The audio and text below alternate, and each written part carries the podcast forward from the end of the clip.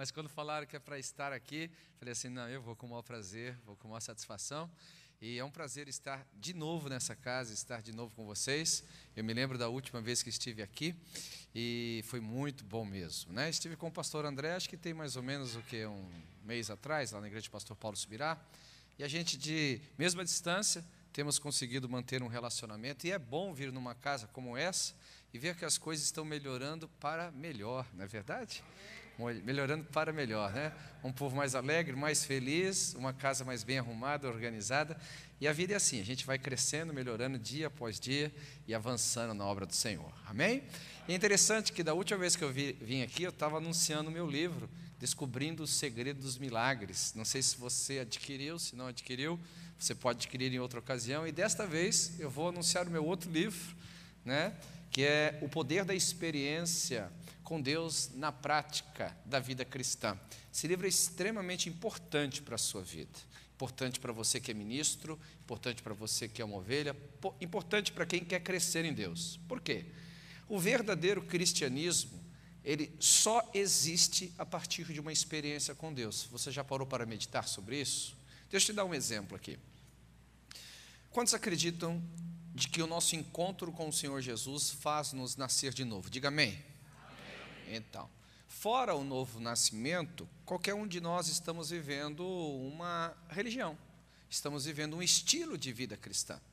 A nossa vida com Deus, de fato, verdadeiramente, só começa a partir dessa transformação em que nós somos transformados numa nova vida. E se você pegar essa mesma verdade, desde o Velho Testamento até Apocalipse, você vai observar que toda a história que Deus escreveu na terra foi fruto de uma experiência. A gente conhece, por exemplo, o Deus Jeová Jireh. Como é que nós conhecemos a respeito de Jeová Jireh? Por intermédio de Abraão. Abraão teve uma experiência do Deus que proveu o cordeiro para si mesmo.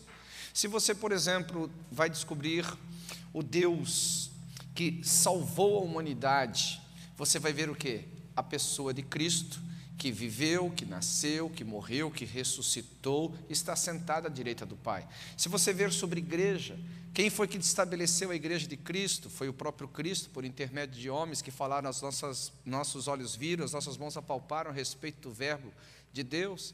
E assim por diante, por onde você olhar as histórias bíblicas, você vai observar que por trás tem uma experiência. Se você, quando lê, por exemplo, a multiplicação dos pães e dos peixes, o que, que tem ali por trás? Uma experiência de um menino que doou, e assim por diante. Então, as experiências, elas fazem parte da nossa vida cristã e nós não podemos nos abstrair dela. A gente não pode perder esse foco, que a vida cristã é muito mais do que simplesmente uma prática religiosa, é um relacionamento diário de milagres extraordinários, de vida abundante. E aqui eu trabalho biblicamente, trabalho teologicamente, trabalho de uma forma extra, que vai mostrar para você o quanto isso está à sua disposição, o quanto você pode viver essa experiência pessoal com o Senhor. Amém, queridos? Infelizmente, os números são pequenos ali atrás de, de exemplares, né? Então, se você chegar lá a tempo, você vai ter um para você, tá bom? Que Deus abençoe em nome de Jesus. Abra sua Bíblia comigo no livro de Gálatas, Gálatas capítulo 3, versículo 5.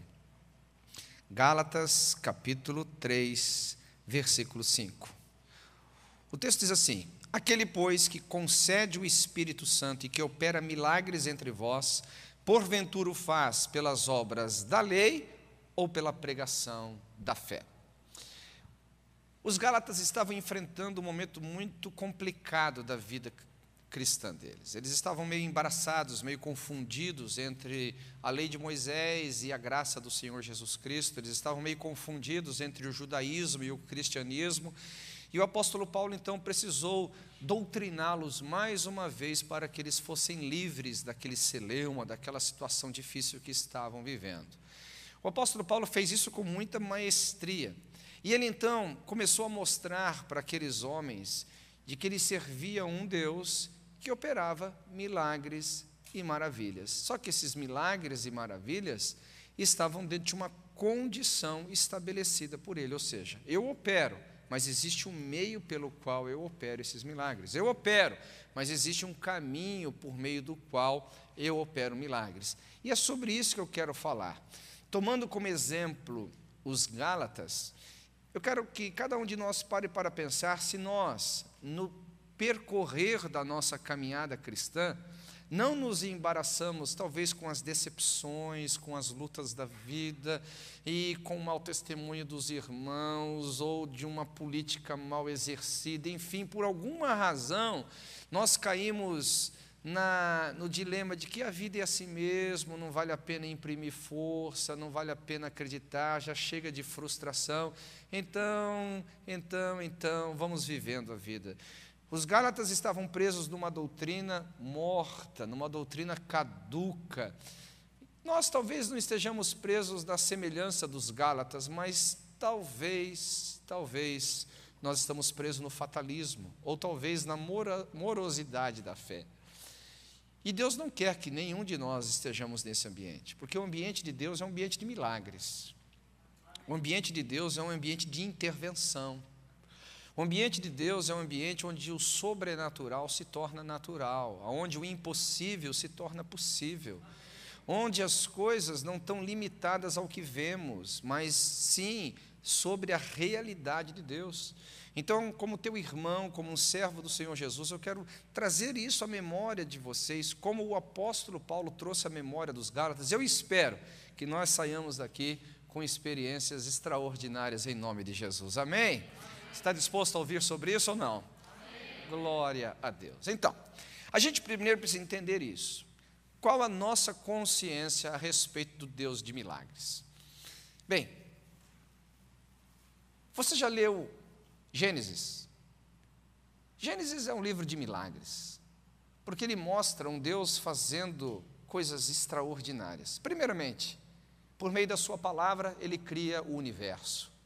Isso está relatado em livro de Gálatas, em, em livro de Hebreus, capítulo 11, que Deus, mediante a sua palavra, falou e o mundo passou a existir. Em Gênesis 1 fala, disse Deus e houve. Houve o que? O sol, a lua. Então, por exemplo, quando você sair hoje aqui de casa e você olhar para a lua, não olhe para a lua brilhando apenas. Olhe sobre uma intervenção divina, um milagre sendo realizado. Porque a lua que está ali foi criada pela palavra e é sustentada pela palavra. Amanhã cedo, quando você acordar, não olhe apenas o sol brilhando, veja o milagre. O milagre não o sol não existia, ele passou a existir mediante a palavra de Deus, e ele está ali reservado para o dia do fim pela palavra de Deus. Então Gênesis já começa com uma intervenção sobrenatural de Deus, Deus criando o mundo, criando a natureza, criando os animais e nos dando condições de viver. Agora, depois que ele criou do nada, ou ele recriou a partir do que já existia. Ele nos colocou neste mundo simplesmente para vivermos o natural? Não. De Gênesis a Apocalipse você vai ver intervenções bíblicas. De Gênesis a Apocalipse você vai ver milagres sendo realizados. A Bíblia é um, é um livro de milagres. Então, na minha concepção de fé, é impossível você ler a Bíblia e não criar expectativas neste Deus de milagres. O que Paulo estava fazendo com eles aqui, dizendo, gente, Vamos aguçar a nossa mente novamente, vamos voltar a acreditar nas intervenções divinas, vamos acreditar nas manifestações do Senhor, não vamos cair nessas tradições que eles estavam caindo ali do judaísmo para viver uma vida sem intervenção celestial. Não, não, não, não, não é por aí, não é por aí. Então, que nós possamos ter essa esse despertamento em nosso coração. A outra coisa que Paulo fala aqui, olha, depois que vocês despertem a consciência sobre Deus, vocês também precisam despertar a consciência de como que Deus faz as coisas. Eu não sei se você já observou, muitos de nós acreditamos que Deus vai fazer as coisas no seu tempo, na sua hora e do seu jeito. Quantos acreditam dessa forma? Diga amém. Eu também acredito. Mas às vezes essa fé se torna incompleta quando nós nos eximimos da responsabilidade de operar junto com Deus o milagre. Por que isso? Deixa eu te falar uma coisa. Quase todos os milagres bíblicos precisaram de uma semente para serem realizados. Quem aqui nasceu de novo? Diga amém você recebeu uma semente do milagre, que foi a palavra do Evangelho. Alguém pregou para você sobre salvação.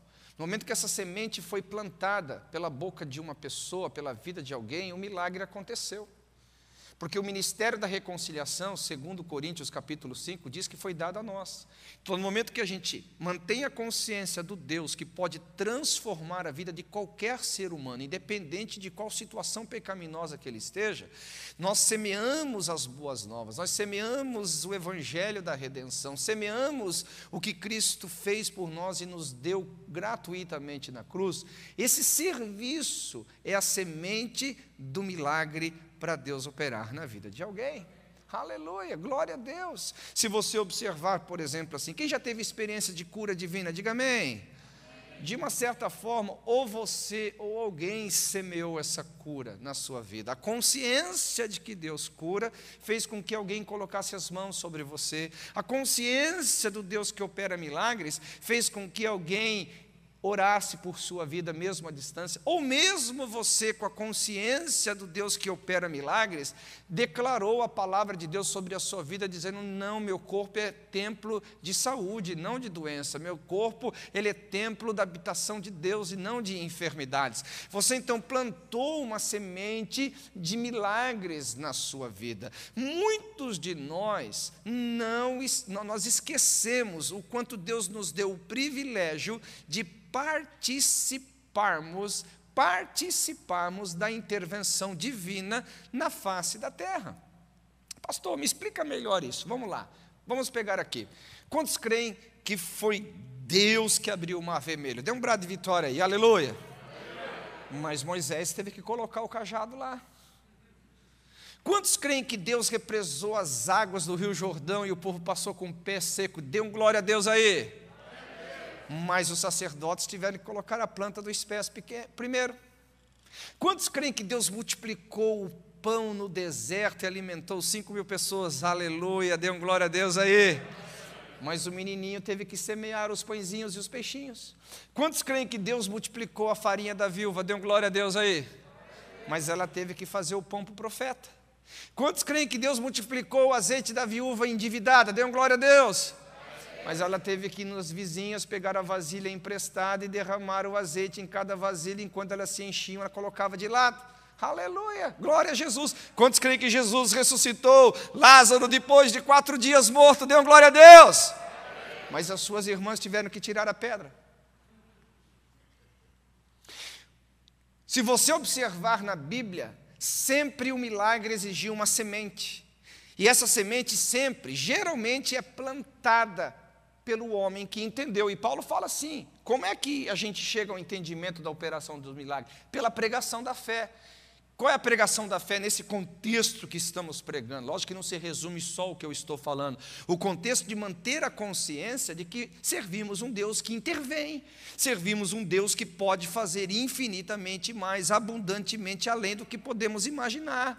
Um Deus que não está distante, ausente, indiferente aos nossos problemas e necessidades. Um Deus que da derrota traz vitória, das trevas traz luz, da morte traz vida. Um Deus que pode fazer o impossível. Aleluia. Essa consciência consciência de Deus. Agora, a fé também, ela só não dá a nós a consciência de Deus, mas ela também, a pregação da fé, nos instrui a nós participarmos desta intervenção divina. Um dia uma pessoa perguntou para mim, pastor, interessante, eu vejo você contar que no seu ministério você tem visto muitos milagres físicos, muitos milagres soberanos. Eu falei, graças a Jesus eu tenho visto, eu tenho, assim, eu tenho essa experiência com Deus na minha vida. Ele falou, mas pastor, eu não tenho tido essa experiência. Eu falei, mas por que, que você não tem tido essa experiência? Ela falou assim, por exemplo, pastor, eu nunca vi um cego enxergar, você já viu? Eu falei, já vi, pela graça de Deus eu já vi. Aí ela perguntou, conta para mim como que foi. Então eu contei a experiência, como eu tive e tal. Ele falou, é, eu nunca vi. Eu falei assim, mas deixa eu te fazer uma pergunta então. Quantas vezes você já orou por um cego? Não, eu não orei por um cego. Eu falei, minha irmã, você vai morrer e não vai ver um cego enxergando. Porque a gente tem a mentalidade equivocada de achar, porque Deus faz milagres, Ele vai fazer porque Ele quer fazer do jeito que Ele quer, no tempo que Ele quer fazer, tudo bem, mas nos eximimos de sermos participantes da intervenção de Deus. Nos eximimos da responsabilidade de nos expormos diante da situação. Então nós precisamos ter essa consciência aqui entre nós que eu e você, nós e Deus somos parceiros entre os céus tocarem a terra. Deus ele é ele, ele tem o maior prazer do universo, que você seja o instrumento pelo qual ele manifesta os milagres. A gente tem outras verdades que explicam isso. Por exemplo, se Deus não precisasse usar homens, por que, que ele daria dons de milagres e maravilha para as pessoas? Se Deus não precisasse do ser humano para que a sua vontade fosse conhecida, por que, que ele deu o dom de profecia? Se Deus não esperasse nada de nós, ele pudesse fazer tudo sem nós, no sentido não que ele não pode, mas que ele quer nos usar para isso, por que, que ele nos deu o ministério da reconciliação? Irmãos, nós não podemos, nós não podemos desprezar a nossa humanidade ao ponto de desprezar o sacrifício de Cristo na cruz. Nós, nós, seres humanos, já fizemos muitas coisas erradas. Se você olhar a história da humanidade, nós já fizemos duas grandes guerras mundiais, estamos perto de uma terceira aí. Né? Não estou assustando vocês, fica tranquilo, né? Chega de coronavírus, já, já assusta a gente. Uma terceira guerra mundial é muito para a nossa cabeça. Nós já fizemos muitas coisas ruins na humanidade, muitas coisas horríveis. A nossa história como humanidade, ela é muito ruim, mas não quer dizer que ela foi 100% ruim. Na realidade, se você olhar a história da humanidade, a humanidade já está redimida. Nós temos um homem que foi glorificado, que está sentado à direita do Pai. Na perspectiva de Deus, a humanidade já foi redimida da sua calamidade. Em Cristo Jesus, nós já sabemos no que vamos nos tornar. Aleluia. Você está aqui comigo ou não? Então, no momento que você se olha para si mesmo como desprezo, quando você olha para si mesmo com essa insignificância na história entre céus e terra, dos céus tocarem a terra, não é bom, isso não, não, não faz parte do espírito da fé. Não faz parte de alguém que entende a mente de Deus, que entende o Deus que quer intervir, que entende o Deus que pode e quer e deseja fazer infinitamente mais. Aleluia. Então nós temos que tomar isso como um privilégio, temos que tomar isso como quem conhece a Deus e quer andar com Ele. A partir de hoje, eu gostaria de colocar você nesse ambiente de consciência de Deus, consciência num Deus que opera milagres, e se desvencilhar de tudo que possa te prender e tirar dessa consciência, e te inserir como um protagonista do que Deus está fazendo na terra no que Deus está realizando. Pastor, não estou muito convencido disso. Vamos lá. Quantos creem que Deus salvou a humanidade das águas do dilúvio? Diga amém. Mas foi Noé que construiu a arca, irmão. Quem crê que Deus deu a posse da terra prometida? Dê um glória a Deus aí. Mas foi Josué que teve que lutar e matar os gigantes ali que estavam naquela terra.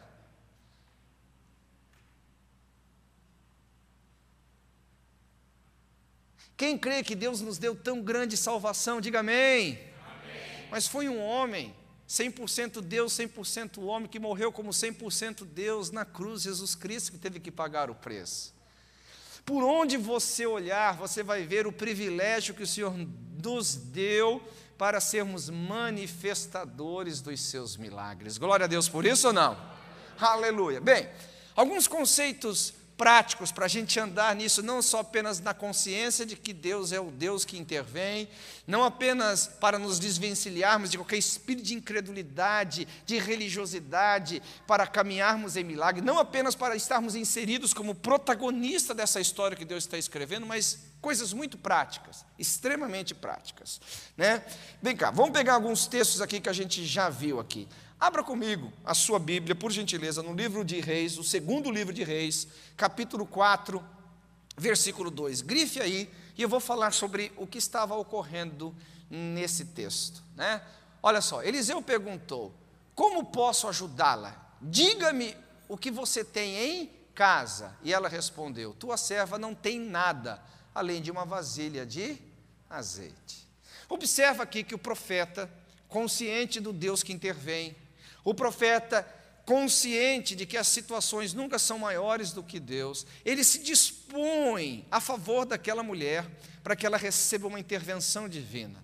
E quando Eliseu chega à casa dela e diz assim: Olha, o que, que você tem em casa? Qual é a primeira coisa que ela fala? A sua serva não tem nada, exceto, exceto uma botija de azeite. Quando eu falo sobre você ter uma semente para o milagre, você tem que aprender a valorizar o que você tem na mão.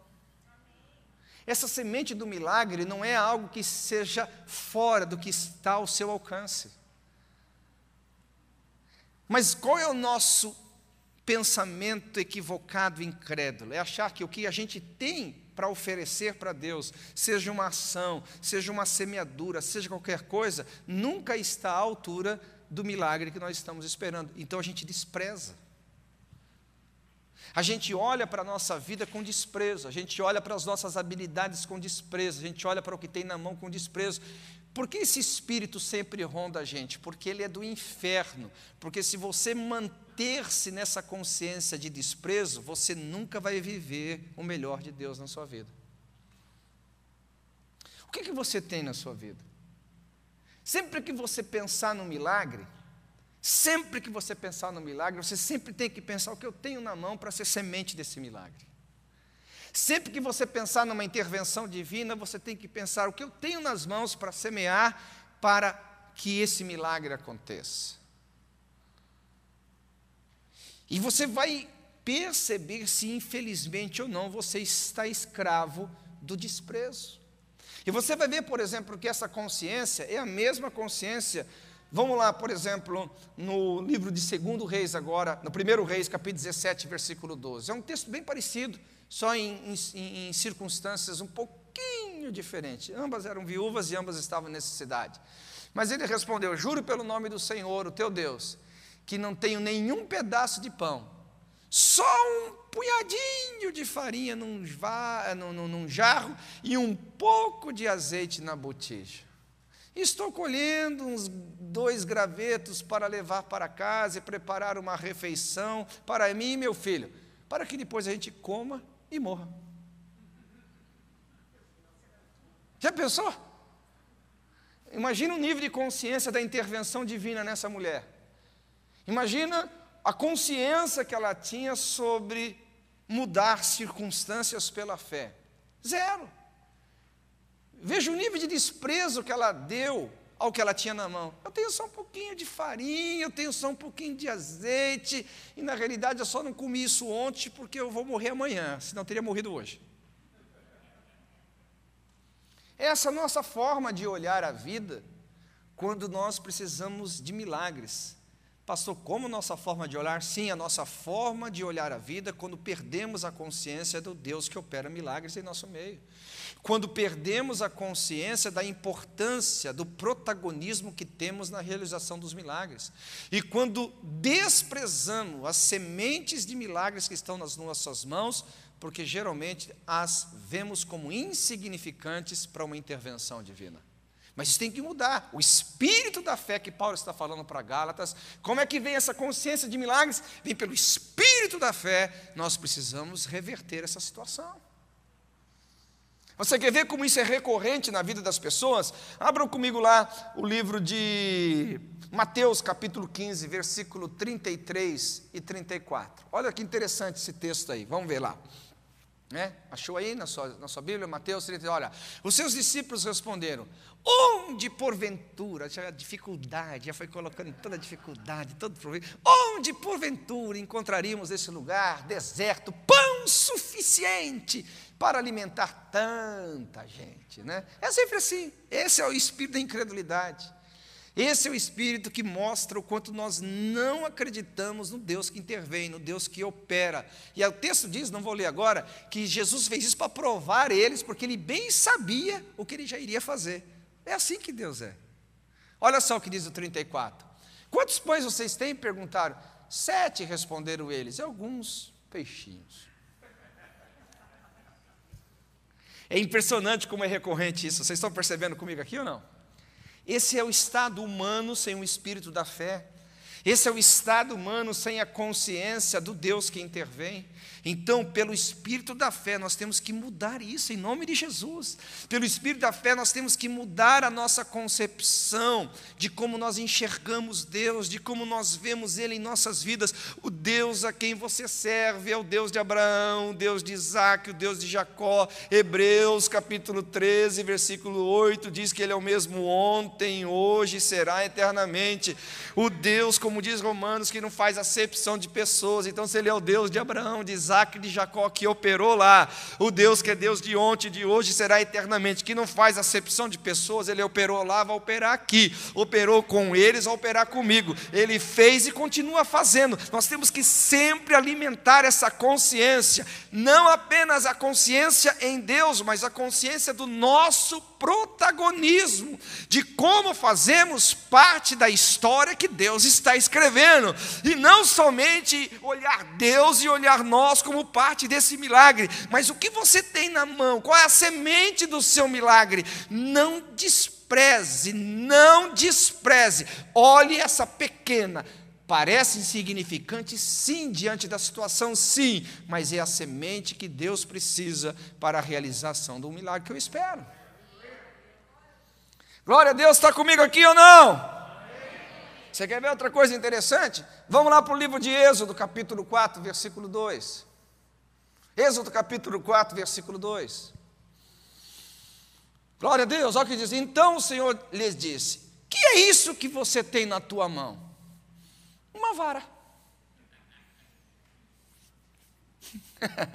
Vocês estão rindo já, né? Que já conhece a história? Uma vara. Uma vara? Sim, é com essa vara que você vai libertar o povo. Não, espera um pouquinho.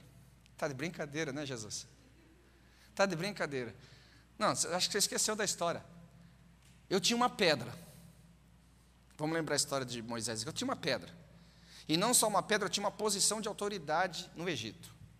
Na minha posição de autoridade, que eu usei a pedra para matar o Egito, você viu o que aconteceu comigo? Eu tive que sair fugido, senão os caras iam me matar de lá. Agora só me manda de volta. Agora eu não tenho mais a autoridade que tinha, porque não sou mais considerado da família de Faraó. Agora só me manda com uma arma mais fraca do que a pedra, um pedaço de pau. A gente cria essas histórias por trás para você perceber o quanto que humanamente Moisés tinha desculpas para não crer no milagre, humanamente ele tinha desculpas para retroceder, para, enfim, ficar no seu buraco e viver a sua vidinha medíocre o resto da vida. Mas quando Deus aguçou o espírito de fé dele, quando Deus abriu os olhos do seu entendimento, ele falou assim: por esta vara você libertará o meu povo. Por esta vara você vai operar milagres e maravilhas naquela nação. Por esta vara você vai fazer. Então, queridos, quando a gente fala sobre o espírito da fé, a gente tem que ter algumas consciências muito claras, como tenho pregado desde o início aqui. Primeiro, você crê que Deus intervém? Dê um brado de vitória aí. Aleluia. Você crê que Deus intervém por intermédio da sua vida? Acredite, diga amém. amém. Agora você crê que Deus intervém por intermédio da sua vida com o que você tem na mão? Amém. Você vê como foi diminuindo, né? Quando a gente falou de Deus, o amém foi fá, alto. Quando falou da gente, foi mais ou menos. Agora, quando falou que tem na mão, oh meu Deus, uma vara. um pedaço de pau. É mais ou menos como Golias falou para Davi. Você pensa que eu sou um cachorro? Você vem comigo com paus e pedras? É assim que o diabo pensa. Mas você não precisa pensar igual o diabo. Você pode pensar com a mente de Cristo. Você pode pensar com a mente da fé. Você pode pensar com a mente da intervenção. Você pode pensar com expectativas sobrenaturais em Deus. Era isso que Paulo estava falando. Logo que eu já disse várias vezes, o contexto ali era muito mais teológico, muito mais pela salvação, se era pela lei de Moisés ou era pela lei da graça. Mas o que Paulo estava tentando é arrancar os camaradas do embrólio que eles haviam se metido e perdido a consciência do Deus Todo-Poderoso, do Deus que salva. E a salvação engloba muitas coisas para nós. Então, meu irmão, pense no que eu estou te falando. Onde você está preso, onde você perdeu esse espírito da fé, onde você perdeu essa convicção de que Deus faz infinitamente mais, abundantemente além do que você possa imaginar. Esses dias, um camarada meio que me desafiou, dizendo, é, pastor, se você crê tanto em milagre, por que, que você não resolve o problema do Covid? Eu falei assim, porque eu não preciso resolver o problema do Covid. Porque nem sempre Deus nos livra do problema, mas Ele sempre nos promete, quando passar de pelas águas, você não vai submergir. Quando passar pelo fogo, Ele não vai te queimar. Então escute uma coisa, meu irmão, eu não preciso destas coisas para a minha vida, desse super-heroísmo, mas o que eu preciso é saber que a intervenção de Deus já está na minha vida. Então, talvez situações como a do Covid está matando o seu espírito de fé. Está matando a sua, a sua convicção num Deus que opera milagres. Está matando a sua convicção num Deus que intervém. Está matando a sua convicção num Deus que pode fazer infinitamente mais. Não é por aí que Deus quer que você caminhe. Não é por aí que Deus quer que você estacione na sua vida. Ei, irmãos, irmãos, posso te falar alguma coisa? Posso te falar uma coisa muito séria? Esse seria o momento, esse seria o momento mais importante. Seria não, este é o momento mais importante para nós mostrarmos o quanto somos cristãos. Porque aí fora agora, eu sempre digo assim, né? Aí fora agora, parece que está todo mundo no mesmo barco. É verdade, está todo mundo no mesmo barco. Aí fora parece que está todo mundo no mesmo temporal. É verdade, está todo mundo no mesmo temporal. Mas uma coisa que a gente não pode admitir: não estamos todos na mesma situação. Sabe por quê? Porque nós não estamos sem Deus. Nós não estamos sem o nosso Senhor que opera milagres em nosso meio. Nós não estamos sem a consciência daquele que faz infinitamente mais, abundantemente além. Nós não estamos como quem não tem esperança, nós não estamos como aqueles que não acreditam de que o amanhã existe para nós. Aleluia. Esse é o momento onde que todos, absolutamente todos, parecem que estão perdendo a esperança na vida. Você fala assim, gente, eu sou um peregrino aqui. Ainda que nada na terra dê certo, a minha vida já deu certo. Aleluia. Por quê? Porque eu estou salvo. Quem está salvo? Diga amém. Aleluia. Eu estou salvo. Eu estou salvo. Eu estou salvo. Aleluia. Eu tenho um nome escrito numa pedrinha branca. Aleluia. Eu tenho a casa do Pai preparada para mim. Glória a Deus. Então não era um momento para o cristão se sentir abatido. É para o momento do cristão se sentir aprisionado, como os Gálatas estavam pelas questões deles e nós talvez estamos pelas nossas. Não. Momentos de crises não é para a gente perder o espírito da fé.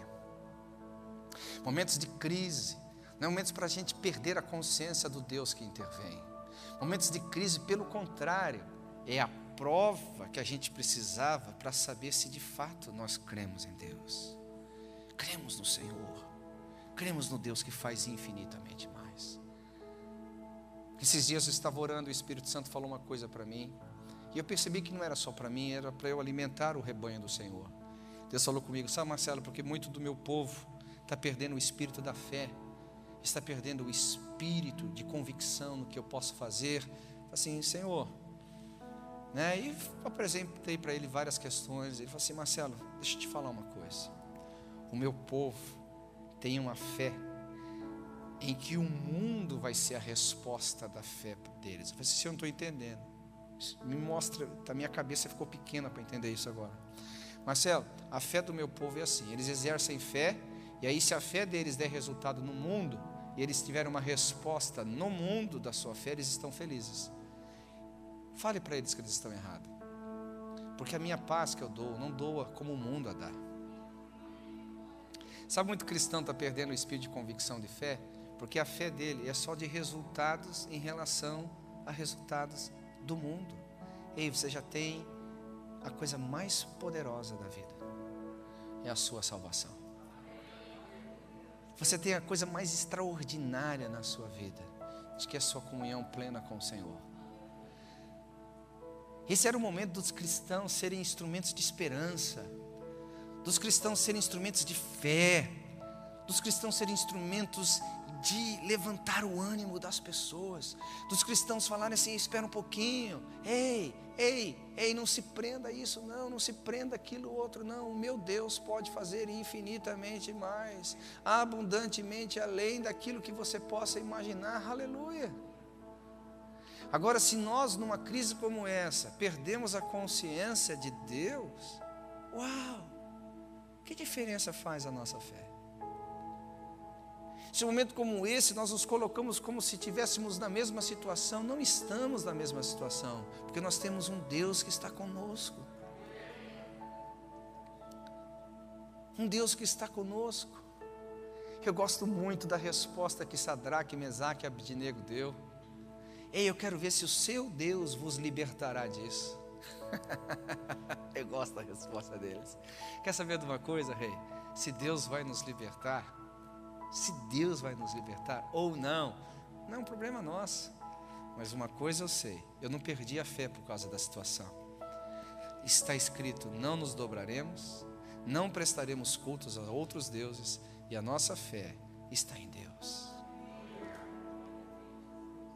Pastor, a sua pregação não está meio estranha. Uma hora você fala do Deus da intervenção e agora fala sobre meio que se acomodar. Não. Escute bem. Nós cremos no Deus que intervém. Nós cremos no Deus que faz infinitamente mais as nossas vidas. Você tem que crer num Deus que já fez infinitamente mais. Você tem algo que já é teu, que você tem que começar a cultivar, que é a alegria da salvação. O Covid vai tirar essa alegria, a crise financeira vai tirar essa alegria, circunstâncias difíceis vão tirar essa alegria. Não, não podem, não podem.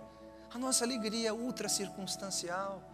A nossa alegria está naquele Deus que faz milagres e opera entre nós. O maior de todos os milagres já foram feitos. Se por acaso você não tem esse milagre, que é a alegria da salvação, a certeza de que a sua vida já deu certo, já deu certo, já deu certo porque você está salvo. Já deu certo porque você tem um nome escrito lá no livro da vida. Já deu certo de que você vai ter a eternidade com o Senhor na glória. Já deu certo porque você é filho de Deus. Se você não tem essa alegria, você pode recebê-la agora recebê-la mediante dizendo: Senhor Jesus, entra no meu coração. Eu, gosto, eu gostaria tanto de ter essa certeza da salvação, de que o Senhor já me resgatou, de que o Senhor já me libertou, de que o Senhor já fez infinitamente mais. Aleluia, eu quero essa certeza. Aleluia, receba no teu coração. E se Deus te der o privilégio de passar mais 10, mais 20, mais 30, mais 40, mais 50 anos aqui nessa terra, sempre com essa consciência, minha vida já deu certa, mas eu estou sempre aberto para mais milagres, aleluia. A minha vida já deu certa, mas eu sempre estou aberto para intervenções. A minha vida já deu certa, e o Deus que opera, eu estou com Ele, Ele está comigo, nós estamos juntos nessa intervenção. Então eu gostaria tanto, mas tanto que você alimentasse esse espírito de fé no seu coração, porque isso faz você imbatível, meu irmão. Escuta o que estou te falando, faz você imbatível. Quando você entra numa situação dessa, o diabo vem falar para você assim: Ei, quero ver se você vai ser vitorioso. Você está enganado, diabo. Você não leu minha história. Eu já sou vitorioso. Aliás, eu não sou vitorioso, eu sou mais do que vitorioso. eu não estou aqui. Essa situação não consegue medir forças com o que Deus já fez na minha vida. Isso não mede forças com a convicção de que Deus já me deu. Aleluia. Dá para você entender o que eu estou falando aqui? Aleluia. Amém. Então eu quero ver se Deus vai mudar essa situação. Você quer ver? Então fique sentadinho aí, aleluia. Porque eu tenho plena certeza de que Ele fará. Eu não sei o que você está vivendo agora, mas eu sinto forte no meu coração para orar por um milagre, seja físico, seja financeiro, seja familiar, seja de qualquer área. Eu sou um homem de fé e sempre vou pregar fé. Eu gostaria que você viesse nesse espírito de fé comigo. Se você precisa de uma intervenção de Deus na sua vida, vai ficando em pé no seu lugar. Eu quero orar por você, por favor. Você aí em casa, que está me vendo, ouvindo, fique em pé também. Faça um gesto de ficar em pé. Está no seu sofá, talvez. Se estiver dirigindo, não dá para fazer. Mas então inclina o teu coração. O primeiro milagre que eu quero, alimente essa consciência da salvação na sua vida. Você é salvo, viu, meu irmão? Você já é mais do que vitorioso, viu, meu querido? Você já tem a maior de todas as vitórias. Você já venceu as chamas do inferno. Aleluia. Você já venceu a condenação. Aleluia. Você está arrolado com Ele para a eternidade. Nada se compara a essa grande vitória que você teve. Aleluia. Agora, isso também não faz você descansar aí. Fala, não, tá bom, tá suficiente. Não. O Deus que te salvou, Ele também te salvou das mazelas, das enfermidades, te salvou dos problemas. E nós vamos orar por isso aqui, em nome de Jesus. Senhor Deus Pai Todo-Poderoso, em nome de Jesus eu oro por milagres aqui hoje. Senhor, eu oro por intervenção da Sua parte em nossas vidas. A Sua palavra fala que é o Deus que opera milagres em nosso meio, pelo Espírito da fé.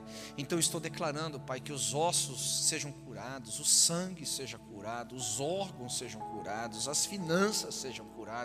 Senhor, que pessoas sejam colocadas nas vidas dos meus irmãos, intervindo milagres sobrenaturais. Pai, em nome de Jesus, dê o espírito de fé para os meus irmãos, que amanhã cedo ou ainda hoje, eles vão olhar para o que eles têm na mão e vão acreditar que de um bocadinho de farinha vai haver provisão sobrenatural, de que um pouquinho de azeite vai ver uma intervenção sobrenatural, de que, Senhor, alguns peixinhos e alguns pãezinhos vai ver uma intervenção sobrenatural, de um pedaço de pau, chamado de cajado, vai haver uma intervenção sobrenatural. Pai, em nome de Jesus, dê uma sabedoria para os meus irmãos agora, para eles plantarem essa semente de milagres, para eles plantar, plantar essa semente de intervenção divina, Pai, em nome de Jesus, que aquele desprezo que nós vemos nos textos que lemos aqui, Senhor, não ocupe o lugar do coração dos meus irmãos, em nome de Jesus, que eles olhem para o que eles têm na mão com o espírito da fé, o espírito da fé, o espírito da fé, para que creiam na intervenção do Senhor. Pai Todo-Poderoso, abençoe meus irmãos e que nós ouçamos, ó Deus, depois de hoje, milagres, milagres, milagres, milagres, milagres, testemunhos que vão ser para a glória do teu santo nome, Pai, para a exaltação do teu santo nome. Em nome de Jesus eu abençoo meus irmãos.